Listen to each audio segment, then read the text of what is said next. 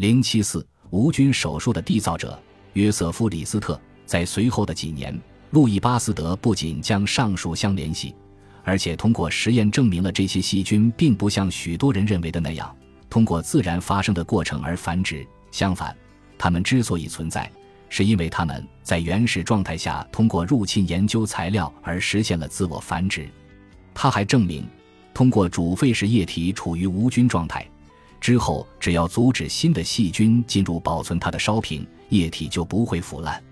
一八五四年十二月七日，在里尔科学学院的首届大会上，巴斯德发表了讲话。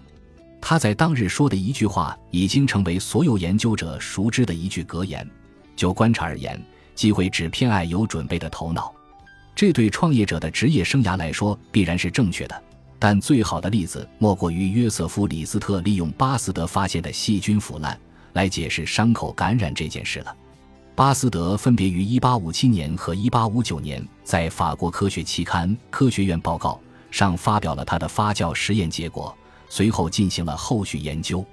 1865年，格拉斯哥的化学教授托马斯·安德森阅读了这些报告，他知道李斯特决心解决外科脓毒血症问题。于是向他推荐了这些报告。李斯特的有准备的头脑立刻意识到，这位法国化学家已经证明了他正在寻找的东西，即有机物分解的原因。这也是对伤口感染发生的完美解释。李斯特一遍又一遍地阅读巴斯德的文章，他与艾格尼斯在他们的家庭实验室里重复了他所有的实验，他得出了与这位法国人相同的结论。先前灭菌的糖或蛋白质溶液中的发酵和腐烂，总是由外界的微生物引入而产生的。像巴斯德一样，他认为污染的主要来源是空气中落下的看不见的富含细菌的尘埃颗粒。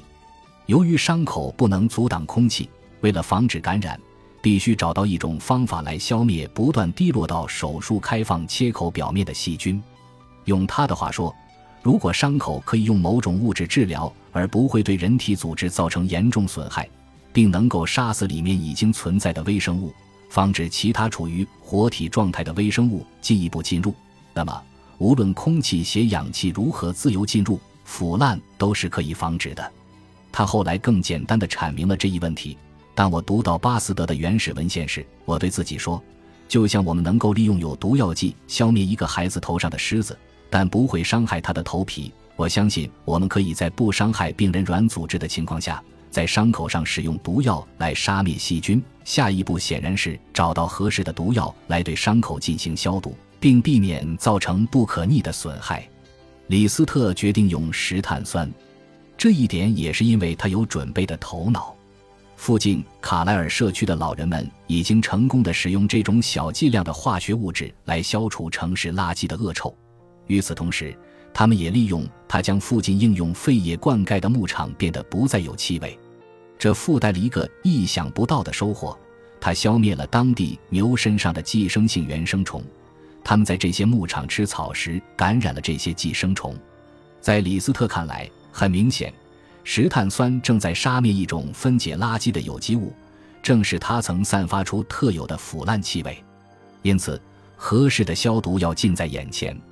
李斯特决定首先尝试石碳酸方法治疗复合骨折，这种损伤能够在皮肤撕裂处看到碎骨的锋利边缘。这种伤口的感染率很高，通常需要截肢，几天内就会充满脓液。讽刺的是，当伊格纳兹在迈尔维斯在维也纳小屋默默无闻死去的一天之后，也就是1865年8月12日。一个名叫詹姆斯·格林利的十一岁男孩被一辆马车的轮子碾过，在被送往格拉斯哥皇家医院时，他的胫骨骨折，骨头从长一点五英寸、宽三十四英寸的伤口中暴露出来。这对这项新技术来说是一处理想的损伤，不是太脏，也不是太大。李斯特用蘸了石碳酸的纱布绷带包扎了这一区域，他的腿部用夹板固定。保证四天内不会被触碰，之后定期更换敷料，直至完全愈合。这一过程耗时六周。李斯特的首个临床实验取得了成功，在接下来的几个月里，一个又一个的病人接受了大致相同的治疗。另有十例复合性骨折，其中八例痊愈，无不良反应发生。剩下的两个人中，一个人出现了医院坏疽，他在李斯特出差的几周时接受了截肢手术；另一个人在恢复良好的几周后，因尖锐的骨片刺穿大动脉而失血过多致死。显然，石碳酸抗菌剂被用于伤口消毒这一新概念值得进一步研究。接下来，李斯特将注意力转向一种名为腰肌脓肿的疾病，这是脊柱结核的一种可怕并发症，在腹部空腔的长条状肌肉处充满了脓液，这样的脓肿非常大，最终深入腹股沟。当它们被切开以进行必要的引流时，由此产生的开放伤口往往会受到医院坏疽、单独或其他生物的侵袭，通常会导致死亡。李斯特开发了一种技术，用石碳酸消毒切口周围的皮肤，然后用一种油灰状的物质包裹被引流的空腔。这种物质的主要成分为消毒液。与以前一样，结果再一次令人满意。当他在腰肌脓肿的治疗中备受鼓舞时，李斯特觉得是时候将他的新方法应用于截肢手术了。其结果十分令人满意。在1867年，他在《柳叶刀》。上发表了五篇系列论文，宣布了抗菌术的发明。标题很长，因为它旨在传达其内容的重要性。关于治疗复合骨折、脓肿等的新方法，以及对化脓状态的观察。随着李斯特经验的增加和知识储备的增长，他改良了自己的技术。每一项创新都保有严谨性。在一些旁观者看来，手术流程似乎和背后的理论一样重要。在手术中，他不仅将石碳酸应用于伤口，所有的器械以及手术团队的手上都使用了石碳酸。然而，李斯特在手术室的着装与他那些为消毒的同事所穿的常规工作服没有什么不同。他很少脱下礼服大衣，宁愿像往常一样卷起袖子，将领子翻上来，以保护他经常穿的那件上过浆的白衬衫，这样就不会被抗菌剂喷雾弄湿了衣领。他将双手浸泡在石碳酸中，将湿毛巾敷在手术计划切口的周围皮肤上，然后开始进行手术。他经常停下来用消毒剂重新消毒伤口、手和器械。术后管理包括定期换药，在此期间，接触过伤口的所有物品都会通过浓厚的喷雾气体进行再次消毒。到1869年末，他在截肢手术中已经积累了足够多的经验。其结果可以提交给《柳叶刀》杂志发表了。虽然李斯特承认这些数字仍然太小，无法进行适当的统计分析，但他确切地指出，当一切细节被充分考虑，他们对于我们正在考虑的问题来说是非常有价值的。下面摘录的便是发表在1870年1月8日的《柳叶刀》原文中的数据。这些数字说明了一切抗菌期前。三十五例中有十六例死亡，即每例死亡一例。抗菌期内，四十例中有六例死亡，即每例中死亡一例。还有一些病例被纳入统计数据，包括许多伤口经抗菌处理后愈合得非常好，从而避免了截肢。如果没有石碳酸，他们很多都会出现感染和死亡。这篇论文提到。如果能够记录近三年在我病房接受治疗的所有手足挫伤患者，再加上许多复合骨折和几个复合性脱位，这些病例数就足够说服那些对抗菌系统最为怀疑的人。关于截肢这一研究成果的发表，是李斯特在格拉斯哥工作的巅峰时期。这位外科医生在格拉斯哥医院的十年任期不可连任，因而于1870年结束。他的临床任命结束后。李斯特就不想继续留在大学里任教了。几年来，他一直在别处谋求更加长期的职业，向那些对他抱有兴趣的人提出职位申请。1864年，爱丁堡大学教授一直空缺；1866年，他的母校大学学院的教授职位空缺，但他都未能成功就任。当格拉斯哥的任期接近尾声时，他开始感到绝望。当时他的岳父患上了脑血栓，字面意义上来讲，这是他很好的机会。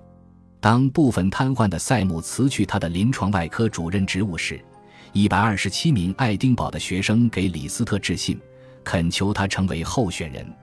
他们在信中说明了部分原因。我们相信，如果您被任命为主席，您仁慈的品格和彬彬有礼的举止将很快吸引一大批忠诚的追随者围绕在您周围。